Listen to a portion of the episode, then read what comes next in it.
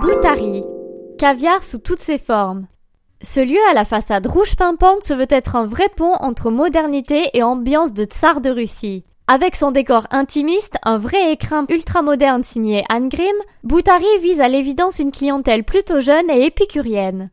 En ouvrant son premier bar à caviar, la maison fondée en 1888 a la claire intention de démystifier sans désacraliser ce produit d'exception. La petite perle noire se mêle à la pomme de terre surprise au tourteau ou encore à une émulsion carbonara. Buzzy Tip. Sa carte de tapas plutôt inventive est relativement accessible des 18 euros.